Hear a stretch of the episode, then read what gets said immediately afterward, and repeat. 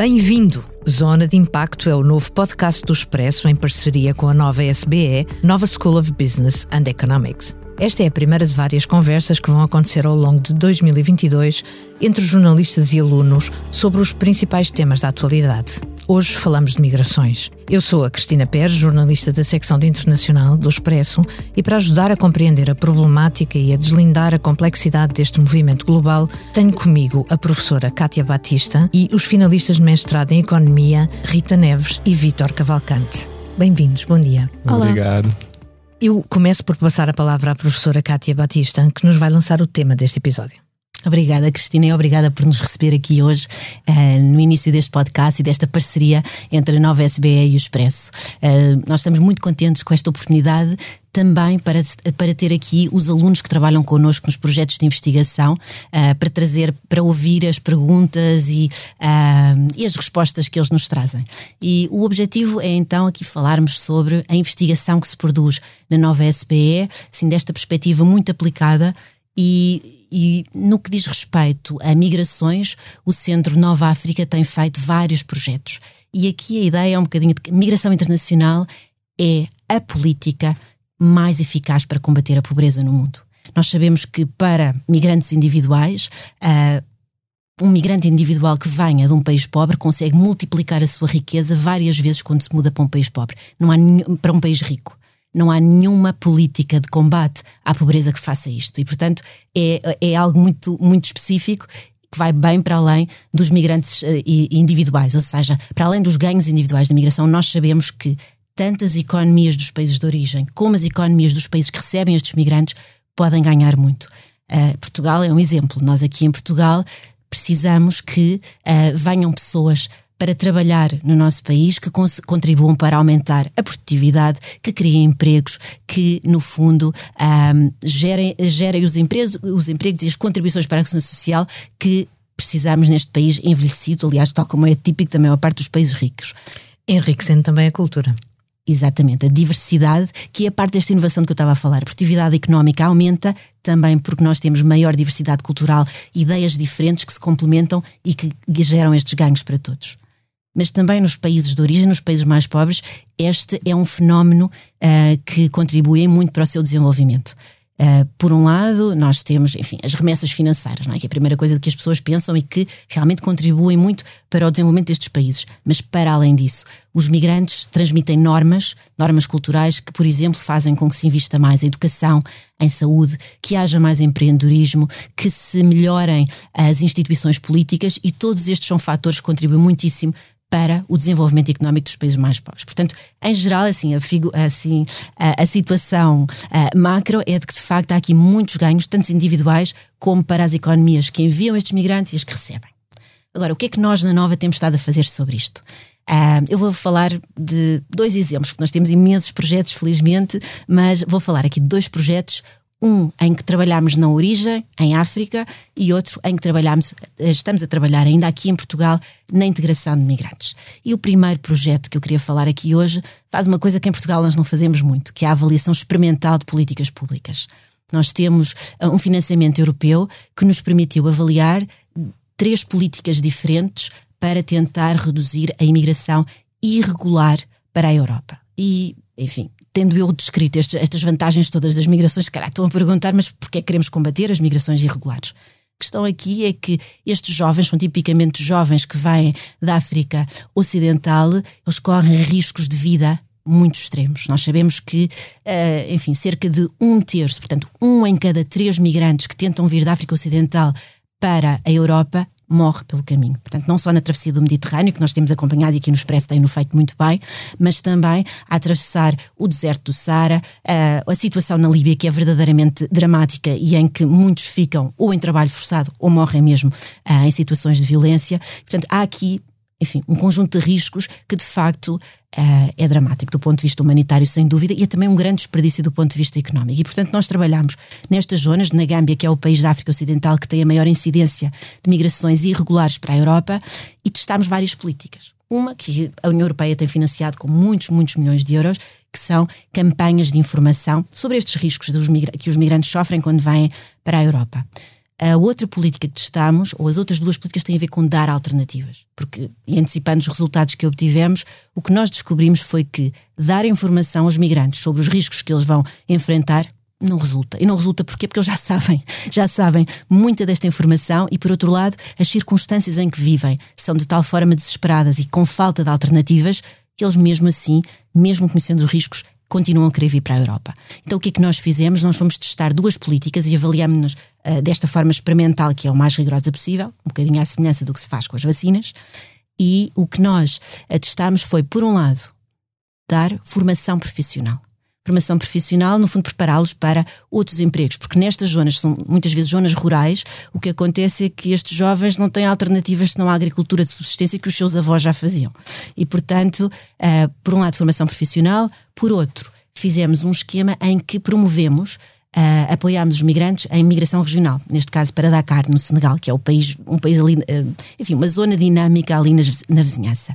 E, portanto, o que nós obtivemos foi que a formação profissional é a política mais eficaz um, para, eh, no fundo, diminuir as intenções de vir para a Europa. Nós, o estudo tem apenas, eh, fizemos a observação passado um ano, portanto, nós queremos acompanhar estes jovens, saber o que acontece, porque, enfim, há, nós aprendemos nas experiências que há muitos resultados que são inesperados e é por isso que fazemos este tipo de avaliação, mas aprendemos que a formação profissional parece ser particularmente eficaz a evitar as migrações irregulares para a Europa e, por outro lado, facilitar migração regional pode ser eficaz no sentido de substituir, um, enfim, de criar novos movimentos regionais e, e, e substituir migrações internas. Portanto, este é um projeto muito resumidamente, em que o Vítor esteve no campo e falou com estas pessoas e, e, e, fez inquéritos e acompanhou a intervenção, ele poderá responder de uma forma muito informada. Portanto, estes nossos alunos são realmente as pessoas que fazem os projetos acontecer.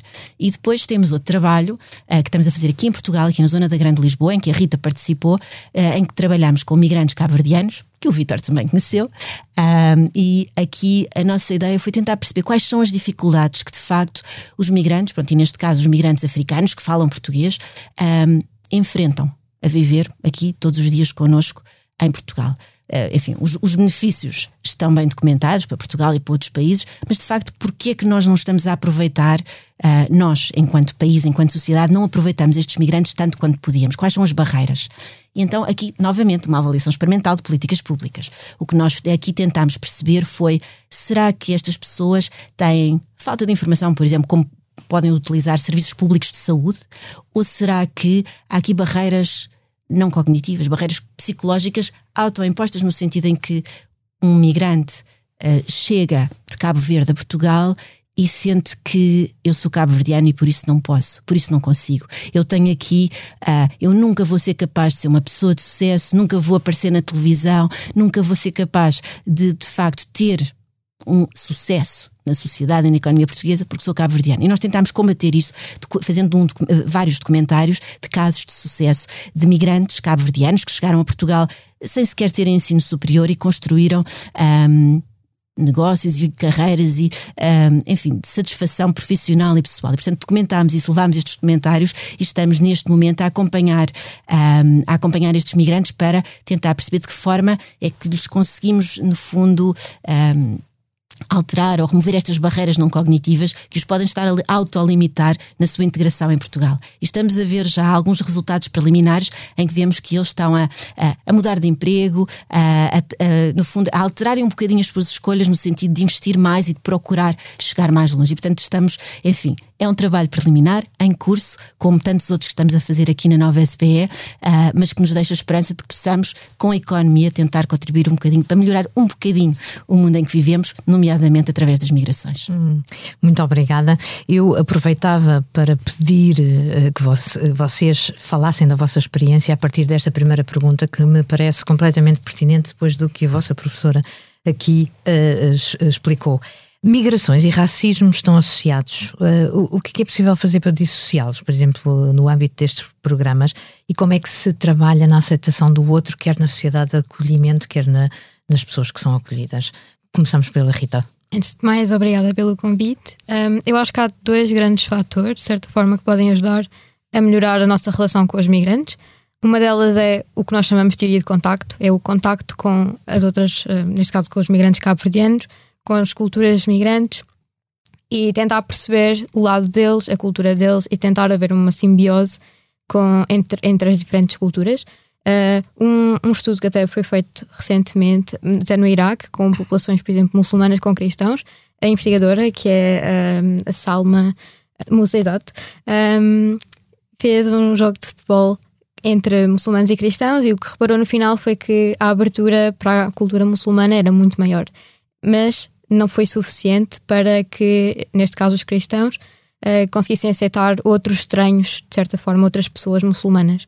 E isso também se passa um bocadinho aqui em Portugal. Nós estamos em contacto com, neste caso, a população cabo-verdiana. Estas pessoas que somos mais próximas dão-nos super bem, não há, de certa forma, um racismo, mas com os outros cabo-verdianos que vêm e com as outras populações que continuam a chegar, continua a haver este, este, nós estamos sempre um bocadinho de pé atrás, não sabemos muito bem o que vem aí. Eles estavam na pobreza, vêm para cá. Há estes mitos de que eles vêm para cá tirar-nos os empregos, vêm para cá ficar com as nossas casas, vêm aumentar a criminalidade, o que não é fundamentado. Um, e então a teoria de contacto, perceber o lado deles é, é, muito, é muito importante. E o outro método que acho que vale a pena e que passa pelo lado político é realmente ter boas políticas de integração. Uma coisa que nós reparámos muito com os migrantes cabo aqui em Lisboa é que se eles fossem a um serviço de saúde, o que acontecia é que não eram atendidos, ou então simplesmente pedir o número do utente, a pessoa que estava no balcão dizia: Olha, não lhes vou dar o número do utente, não há aqui, não há aqui médicos e o senhor não pode ter, o que não é verdade, e mesmo não tendo médicos de família disponíveis, têm sempre a possibilidade de ter o número de, de saúde e poderem ir a um, a um serviço de urgência e não pagar nada.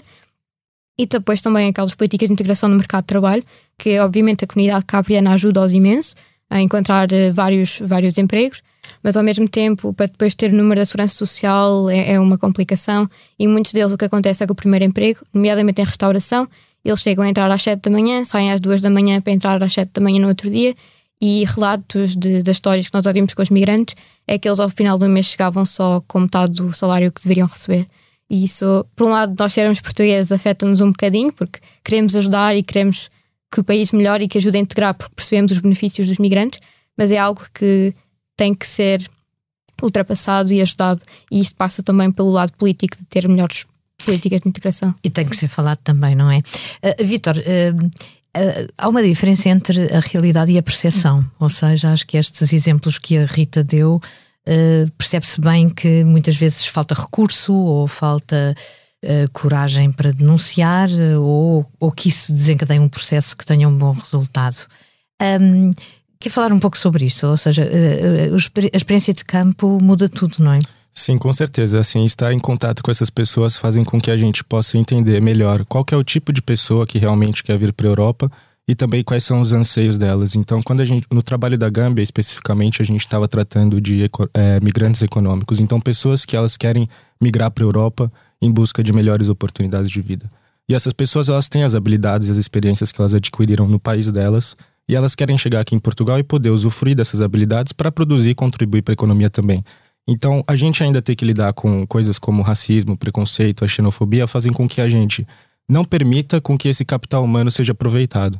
Então, num outro trabalho do Tijamba, que também trabalhou nesse projeto da Gâmbia, ele mostra o como acontece com a má alocação dos imigrantes no mercado de trabalho em Portugal.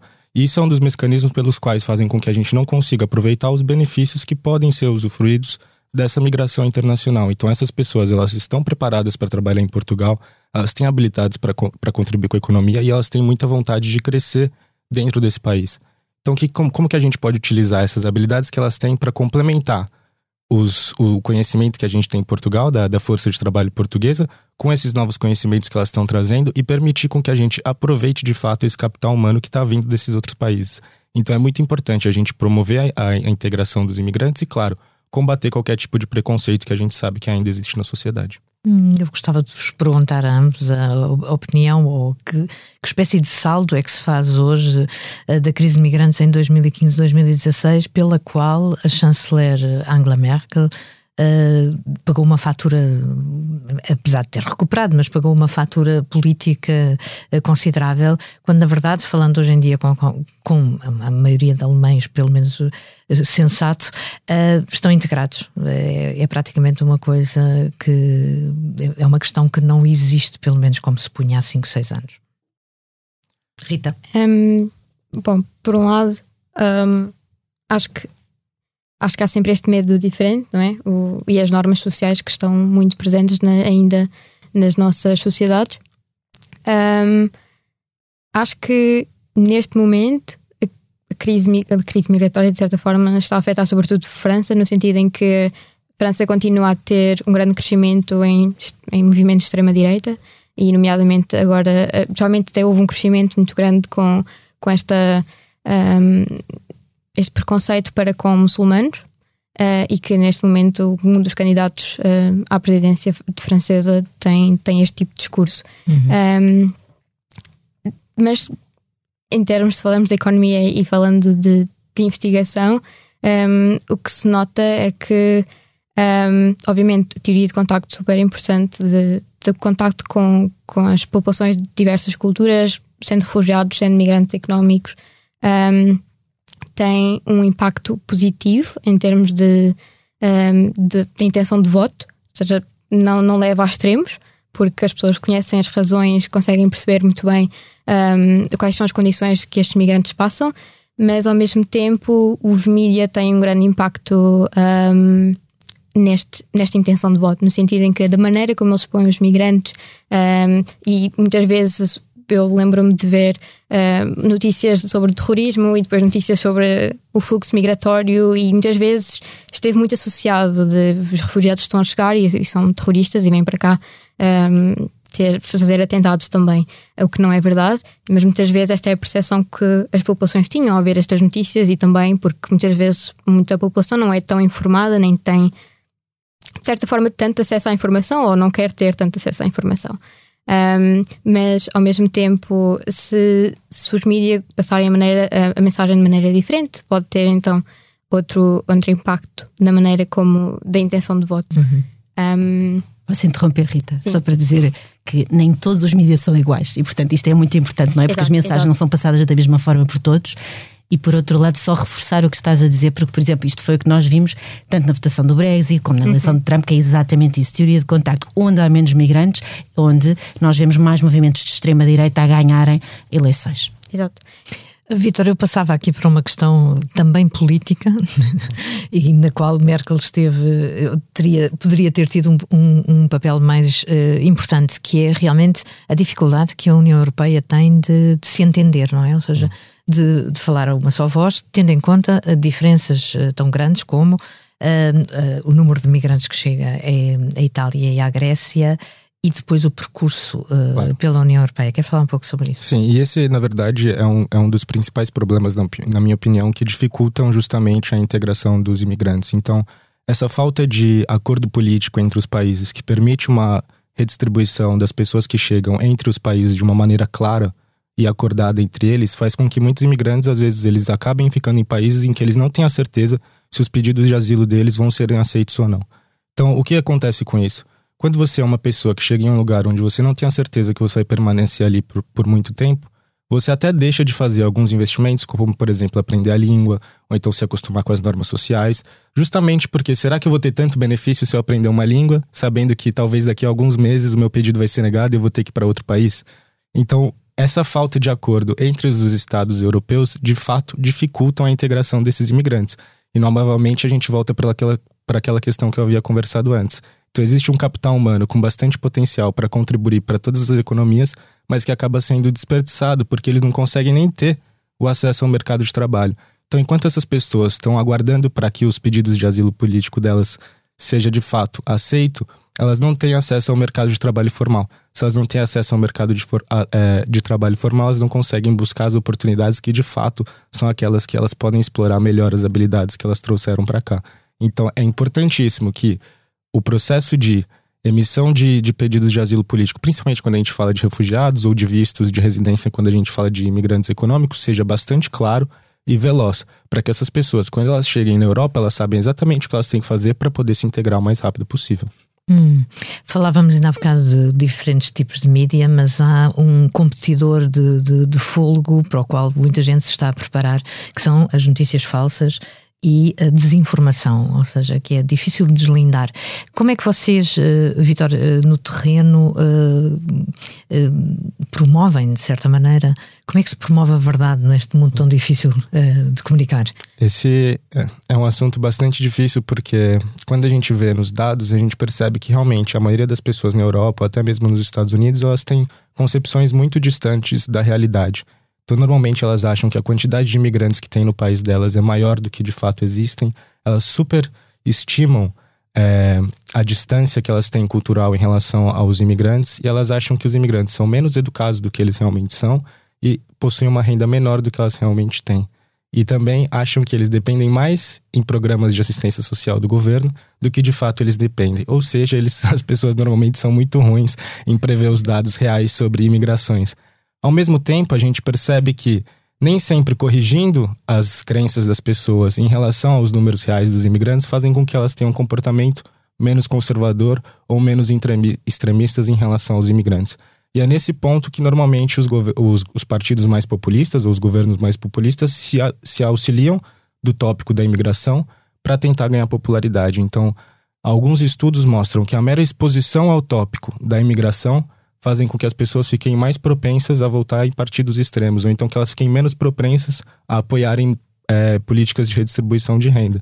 Então isso já dá um pouco dos temperos que tem nessa confusão uhum. para a gente entender como é que a gente pode mudar as percepções dos nativos em relação aos imigrantes, ao mesmo tempo que a gente não deixe com que o tópico da imigração faça com que eles mudem um comportamento a votar partidos mais conservadores, ou que sejam realmente anti-imigração. Então, é, é, é, é, um lugar que é um ainda coquetel. precisa de bastante estudo e é isso que a gente pretende fazer nos próximos Exato. anos. Eu, eu, já agora pegava aqui em dois números que fui buscar antes de, desta conversa, talvez passasse, perguntasse à professora Kátia. Um, esta questão de que 86% de, do total de pessoas que estão fora das suas casas ou que foram obrigadas a, a abandonar os seus países eh, foram acolhidas em países, eh, por países em desenvolvimento quando apenas 14% estão em países desenvolvidos. Como é que nós resolvemos esta charada?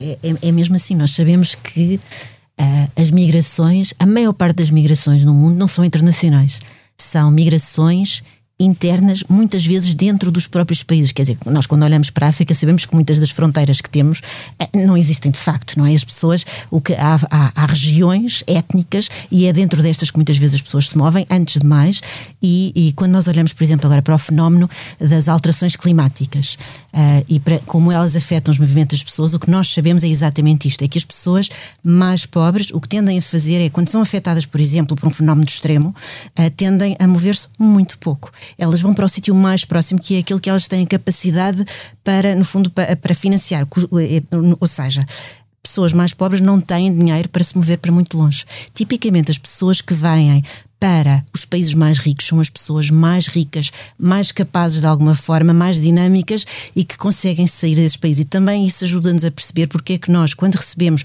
migrantes uh, de países mais pobres, por exemplo, em Portugal e em outros países mais ricos, estas pessoas são sempre, contribuem sempre muitíssimo para os nossos países porque são muitas vezes aquelas que são as melhores também dos seus países de origem. Portanto, isso condiz muito com estes números. Nós sabemos que, por exemplo, neste momento, enfim, né, pronto, todos os, os conflitos que temos em África, a maior parte dos movimentos um, dos movimentos migratórios são dentro de África, mesmo os refugiados, enfim, nós conhecemos, uh, enfim, no Uganda, por exemplo, não é? Temos, temos grandes campos de refugiados, mesmo em Moçambique também temos, na zona de Nampula recebem-se um, refugiados de, de, muitas zonas uh, vizinhas e, portanto, a maior parte das migrações, sejam elas movimentos, um, um, enfim, movimentos em que as pessoas tomam decisões ou são forçadas, uh, acontecem exatamente o, bastante próximo das suas zonas de origem. Hum. Eu fiquei com a ideia do, do que o Vitor disse há pouco, que eh, se um imigrante tem que ganhar o certo, não é? Porque se ganha de menos é miserável, se ganha de mais já, já está realmente uhum. abuso ou ter sucesso demais. Ou seja, hum, é, é de facto uma posição de uma grande fragilidade. Hum, a minha pergunta é: o que é que vocês acham que são os verdadeiros, os verdadeiros passaportes para a integração? Ou seja, nós pensamos em diplomacia, pensamos em negócios, pensamos acima de tudo na cultura, pensamos, por exemplo, conhecemos casos de sucesso em Lisboa através da gastronomia. O, o que é que pode fazer, o que, é que pode multiplicar o imigrante que eu conheço é um imigrante bom? Olha, essa é uma pergunta bastante difícil, porque eu acho que é uma combinação de, de políticas públicas que podem fazer com que a gente alcance esses objetivos. Então, como a gente falou no começo da nossa conversa, a gente ainda tem que lidar com preconceitos que existem na nossa sociedade. Então, acho que o primeiro passo seria reconhecer que esses preconceitos de, de fato existem, fazem parte da história da, da sociedade e eles precisam ser combatidos. Então, quando a gente perceber que é, promover igualdades de oportunidades para todos, independente da origem deles, é, um, é uma política pública desejável, a gente começa a convencer os políticos de que de fato eles podem começar a almejar esse tipo de política pública, que eles vão ter o apoio da população. Então, primeiramente, a gente pode reconhecer os problemas que existem e almejar que eles sejam solucionáveis. E a partir daí a gente pode pensar em uma série de políticas públicas. Umas delas a gente passou, comentou por aqui, como que é a integração, a agilidade nos processos, a redução da simetria de informação do imigrante no mercado de trabalho. Então, eu cheguei aqui, como é que eu faço para regularizar minha profissão? Como que eu pago os meus impostos? Como que eu faço a emissão de um recibo verde e depois eu pago uhum, o meu uhum, IVA? Uhum. Então, coisas básicas que às vezes a gente se confunde. Até mesmo os imigrantes mais informados às vezes não têm um conhecimento tão bom dos procedimentos do mercado de trabalho.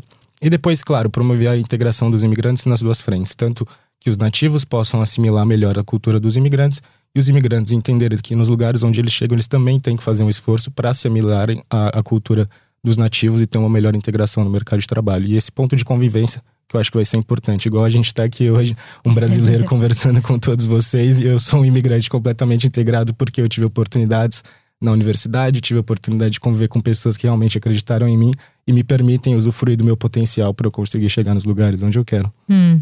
Rita, os políticos são cidadãos sensíveis à academia? Quando a academia tem estas boas ideias de os convencer a criar políticas públicas uh, que sirvam para todos? Bom, eu acho que a resposta mais correta é a resposta do economista, depende. Um, acho que ainda temos um, um, longo caminho pela frente. Acho que a academia ainda é vista muito como algo distante, algo um, que ainda não é tão próximo da população em si. mas acho que cada vez mais estamos a ganhar terreno e o trabalho que está a ser feito em termos de economia experimental, com, com as experiências aleatórias de testar políticas, vamos testar, testar em pequenino para depois funcionar em grande, como o professor Pedro Vicente diz um, é super importante e aí estamos a conseguir, a conseguir chegar aos políticos. Mas também é muito preciso que eles comecem a ter uma visão mais abrangente também e de toda a população, porque às vezes, pelo menos em termos de opinião, às vezes eles olham muito para o umbigo deles e começar a perceber melhor as diferentes características da população, seja migrante, seja nacional, é muito importante. E um ponto que, que acho que complementa bem o que o Vitor disse é que a Europa que criou o espaço Schengen, que uh, tornava a diversidade algo muito bom, algo que formava esta união, que não tinha medo da, circulação de pessoas, tem que voltar uh, a renascer esses valores e fazer com que a, população não tenha medo destas pessoas que vêm também de fora. Um, e, e, isso também poderá ajudar. Por isso, passa um bocadinho não só pela academia chegar mais próximo, ter um discurso também mais fluido, mas também passa pela abertura que os políticos têm que ter às nossas ideias e a outras formas de pensar. Muito bem, estamos a chegar ao final do nosso tempo, portanto, eu tenho aqui uma pergunta surpresa que adoraria ver respondida pelos três. Se pudessem fazer alguma coisa para mudar o mundo, o que seria e porquê? Vitor. Eu acho que a mudança ela pode ser feita com grandes ideias, assim como na ciência a gente busca responder algumas perguntas que vão contribuir de alguma forma para a implementação de políticas públicas. Mas eu acho que a mudança de fato a gente tem que encontrar no nosso dia a dia. Então, revisitar a nossa biografia e ver de que modo a gente pode mudar as nossas atitudes para que a gente tenha um impacto realmente no micro, então com as pessoas que convivem em nossos dias a dias, com os imigrantes que a gente interage em nossos dias a dias, com as pessoas diferentes, promover oportunidades para elas, respeitar elas, aprender e ensinar a elas. E eu acho que é aí que a gente encontra a mudança de fato. E claro, a mudança mais macro a gente vai construindo através da nossa pesquisa, através dos debates com os políticos e na esperança de que um dia realmente todos esses esforços que a gente está fazendo para gerar evidência de fato vão se tornar políticas públicas reais que vão mudar a vida das pessoas de uma forma mais ampla. Mas primeiro, vamos devagarzinho no nosso dia a dia, mudando o que a gente consegue com as pessoas que convivem com a gente. Kátia. Eu não consigo responder melhor. uh, mas, enfim, é se calhar deixamos a Rita falar primeiro e eu vou tentando pensar em mais qualquer coisa. Acho indecente, mas não, Eu concordo com o Vitor, exato. Uh, pessoas terem mais consciência do dia a dia das outras pessoas, uh, também pensarem de uma maneira humana, não apenas de uma maneira económica, de pensar que a pessoa também tem problemas e que não simplesmente assumir que tudo está ok e que aquela pessoa, só por ser migrante, tem inferior. Um, a, a, a, mim, de certa forma, que sou portuguesa. Isso é muito importante ter, ter essa ideia. Somos todos pessoas, um, que acho que é algo que ainda falta muito, que é uma Europa e, um, neste caso, um Portugal ainda mais humano e não tão económico e, e não tão dono de si, de certa forma. E acho que isso passa também por mostrar intenções de voto e, e ir às urnas votar, porque acho que ainda é um problema hum. cá em Portugal, especialmente também dos jovens. Boa, Rita é mesmo difícil dar melhores respostas do que a, dos, a dos nossos jovens que estão aqui realmente a representar, enfim, tantos uh, que precisam de se calhar pensar nestas questões.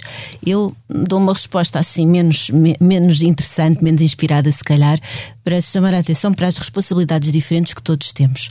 Assim, enquanto academia, como o Vitor disse, quer dizer, a academia para ter algum papel ativo a melhorar as condições de vida da nossa sociedade, da nossa economia, tem de não produzir conhecimento numa torre de marfim, mas tem de chegar à frente e falar e dizer como é que se aplica, como é, como é que podemos utilizar, como é que podemos mudar o mundo com o conhecimento que geramos.